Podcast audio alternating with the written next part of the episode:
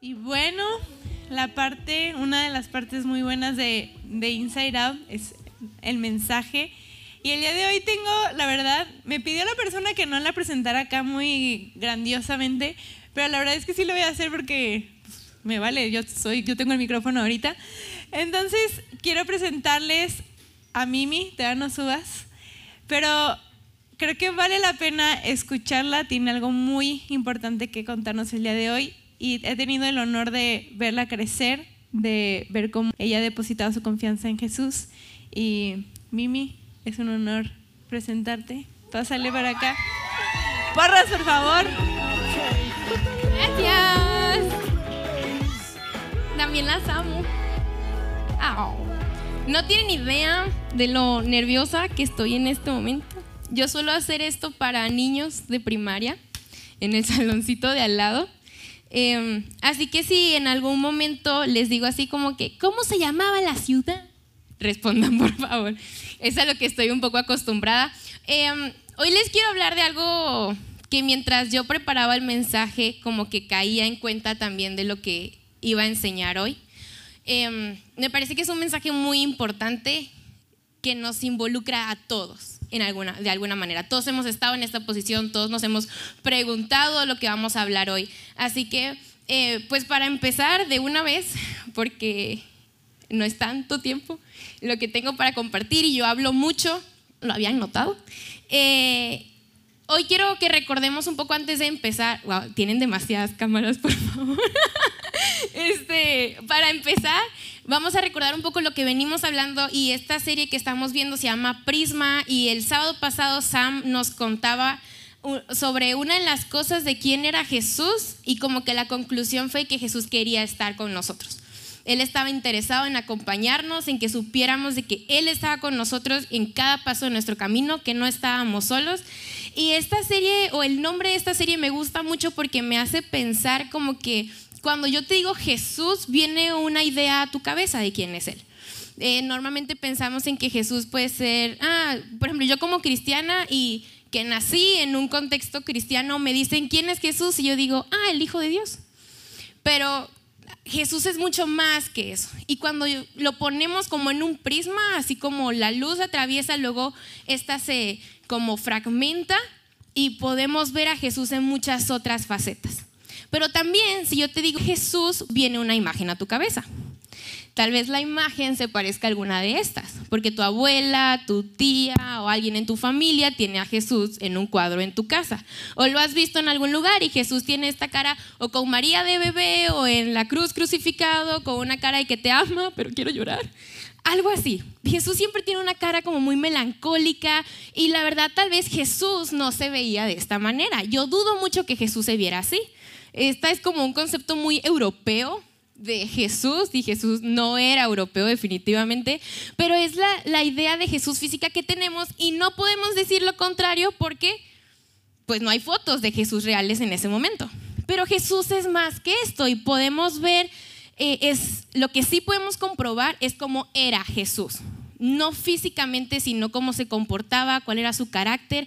Y tal vez si yo les pregunto a ustedes, crean en Jesús o en Dios o no lo hagan, si yo les pregunto, quién era Jesús, puedes pensar en que era una persona importante. Y la verdad, Jesús fue una persona hiper importante.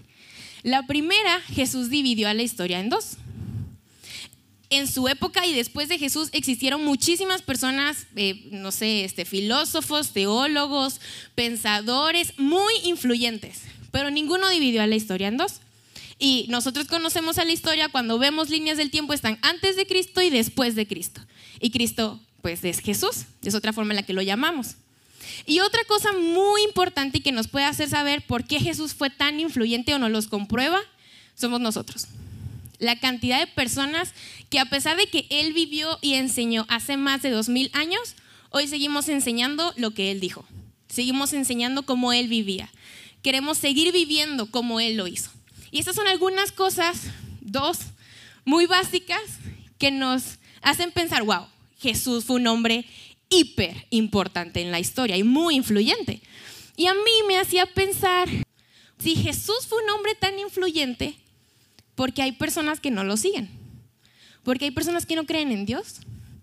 ¿Qué, qué, qué lo separa de esto? Yo pienso en Jesús y digo, es súper maravilloso creer en Él y seguirlo, porque hay gente que no lo hace. Y hay una respuesta muy simple para esta pregunta. Seguramente hay muchas respuestas, pero yo quiero que hablemos de una, y es la maldad. Seguramente tú conoces a una persona o tú mismo te has hecho las siguientes preguntas, que van a aparecer ahí.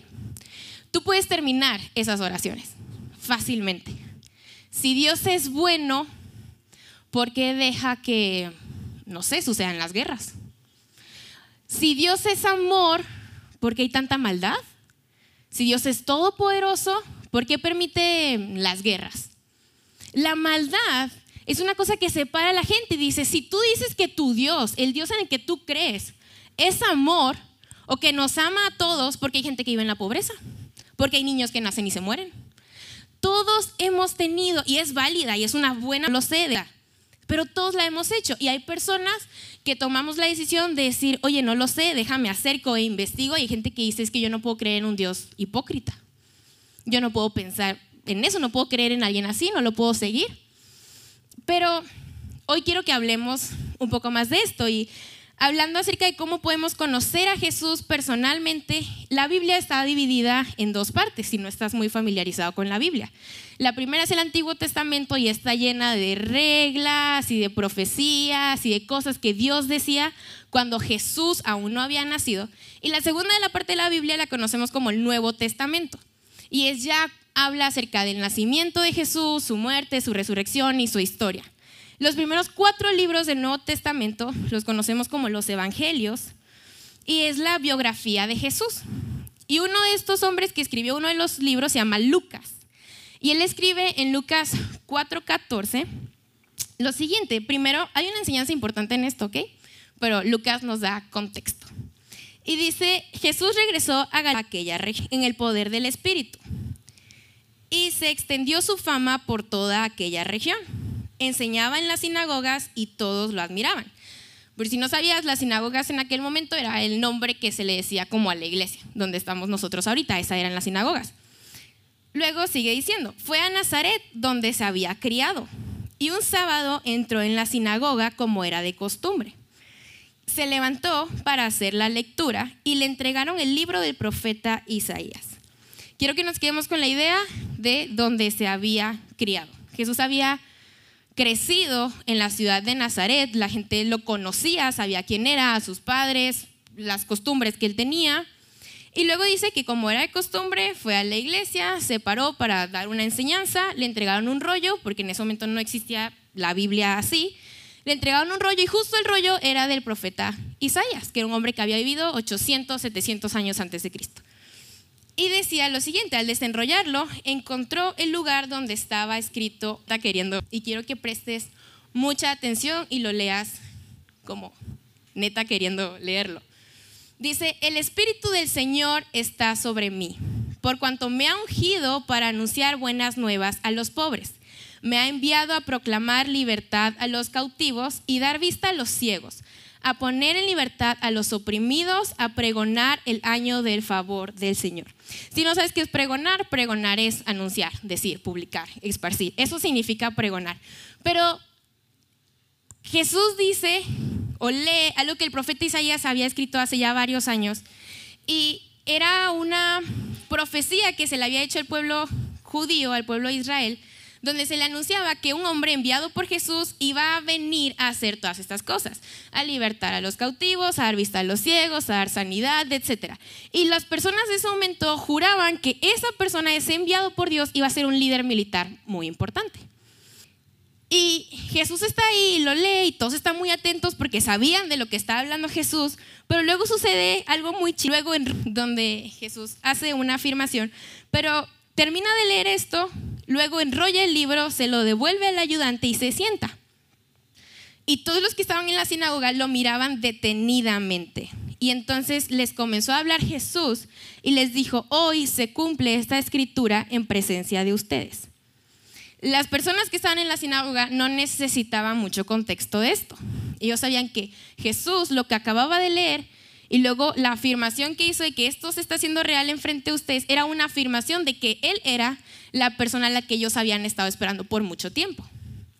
Pero las personas que estaban sentadas en la sinagoga conocían a Jesús y decían, ¿tú? O sea, tú no eres un líder militar. ¿Cómo vas a ser tú el que no vas a libertar, el que va a dar vista a los ciegos? No puedes ser tú, o sea, yo te vi crecer, eres un carpintero, o te vi peleando con tu mamá, o sacándote los mocos, no sé. Pero ellos habían visto a Jesús hacer cosas y decían, este no puede ser.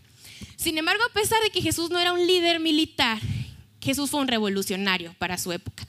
Donde él llegaba, cambiaba la forma de pensar, cambiaba las injusticias, donde había dolor, traía paz, traía tranquilidad. Jesús, y hay muchos ejemplos de esto, conocemos milagros, tal vez no conoces muchos, pero has escuchado unos cuantos, que Jesús da vista a un ciego o sana a un paralítico, o le da un puesto a la mujer mm, importante cuando en ese momento la mujer era solamente una propiedad para los hombres. Jesús fue un revolucionario para su época. Y entonces también puedes pensar otra pregunta válida. Si Jesús hizo todo esto, o si ese fue su propósito, ¿por qué aún existe la maldad? ¿Por qué aún existe la guerra? ¿Por qué aún la mujer no tiene el puesto? O sea, ¿por qué tenemos que seguir luchando por eso? ¿O por qué aún hay gente en pobreza o que la pasa mal? Y es que a Jesús se le hubiera hecho muy fácil chasquear los dedos y decir, eh, ya, ya no hay más maldad o tomar el gobierno y ahora todos me siguen y todo se arregla, no pasa nada. Pero el plan de Jesús para arreglar la maldad era más grande que eso, significaba más. Y es que Jesús no vino solamente para cambiar la maldad, sino que vino para transformar corazones, para transformar nuestros corazones. Porque si chasqueamos los dedos y erradicamos la maldad, en nuestro corazón aún existe eso. Existe la corrupción, existen las mentiras, existe el egoísmo. Entonces la tarea era transformar los corazones de las personas. Y lo increíble de esto, y es lo que quiero que te lleves hoy, es que tú y yo somos parte de ese plan. Tú y yo somos parte del plan de Dios para reparar lo incorrecto, para cambiar la maldad. Así como Jesús llegaba a unas personas y les decía, ven, enseño y sígueme, Tú y yo entramos dentro de esos, sígueme. Y entonces vamos con otra persona, le enseñamos lo que Jesús enseñó y es ahora, sígueme. Y le damos la oportunidad a Jesús de transformar los corazones de otros, de seguir transformando, cambiando vidas, corazones, formas de actuar. Tú y yo somos parte importante del plan de Jesús. Y quiero darte algunas herramientas, especialmente dos, que te pueden como hacer aceptar esta realidad, que somos parte de. Y la primera es que a veces nos podemos encontrar en una situación donde vemos algo que nos parece injusto, nos parece incorrecto y nuestro primer pensamiento es, ¿dónde está Dios? ¿Dónde está que no lo veo? Y regresamos a las preguntas del principio. Si Dios es amor, ¿por qué esto es así? O si Dios es todopoderoso, ¿por qué no arregla estas cosas? Y nuestro pensamiento es, ¿dónde está Dios? Pero ahora que tú y yo sabemos que somos parte del plan de Dios, podemos cambiar esta pregunta.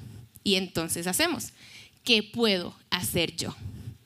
Yo que soy parte del plan, ¿qué puedo hacer para mejorar esta situación? Y tal vez tú y yo no hacemos milagros. No puedo decir, sánate. Y güey, se levantó. No podemos hacer esas cosas. Dar un abrazo, podemos decir, te amo, Podemos llegar a alguien y decirle, Dios te ama. O a veces nos vamos a encontrar con cosas más grandes. Necesitamos apoyar a alguien económicamente y es que yo no puedo solo. Chido, no tienes que hacerlo solo. Aquí a tu alrededor, si volteas, ah, somos varios que somos parte del plan de Dios. Entonces nos juntamos y decimos, oye, ¿sabes qué? Necesito, qué sé yo, ayudar a esta amiga que os parece que era sin trabajo. Ah, chido, nos juntamos varios, hacemos cooperacha y entregamos. Somos parte del plan de Dios para restaurar la maldad del mundo. Y otra cosa que te puede servir bastante es que te preocupes por ser más como Jesús. Preocúpate en buscarlo, en parecerte, en saber cómo es Él, cuál es su carácter, cómo se comporta, cómo pensaba, cómo sentía. Y entonces podemos amar a otros como Él lo hacía, podemos ver a otros como Él lo hacía, podemos transformar los corazones de los demás. Así que en nuestros grupos pequeños vamos a hablar más acerca de esto, pero antes de irnos me gustaría que orara. Dios, muchísimas gracias, papá. Gracias porque nos has permitido aprender esto acerca del día de hoy. Gracias porque nos enseñas cada día más acerca de ti, porque tú querías desde el principio que nosotros fuéramos parte de tu plan para restaurar la maldad del mundo. Te pido que en grupos pequeños podamos hablar más de esto y que sea algo que podemos poner en práctica de hoy hasta el resto de nuestras vidas. Te lo pido, Señor, en nombre de Jesús. Amén. Muchas gracias.